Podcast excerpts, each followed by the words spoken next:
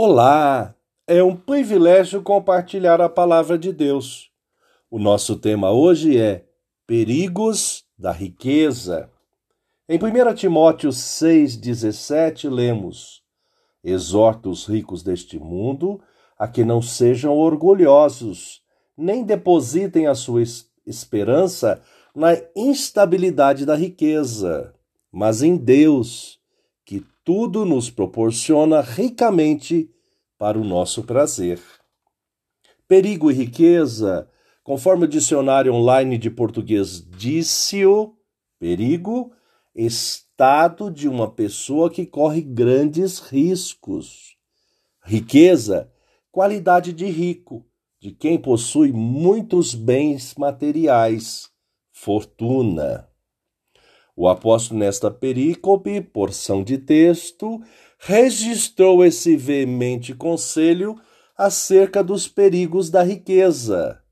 Obviamente que ter bens e riquezas não são pecados, pelo contrário, são bênçãos do Deus eterno. A palavra do Senhor ensinou, portanto, não pensem. A minha força e o poder do meu braço me conseguiram estas riquezas.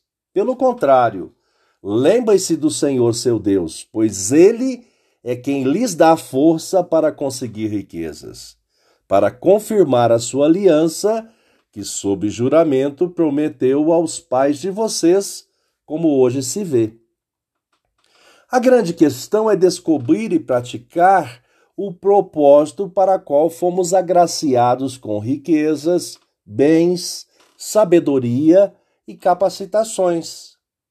Servir aos que estão próximos, refletir através de nossas atitudes o amor do Deus eterno, em decorrência da presença do Espírito Santo em nossas vidas.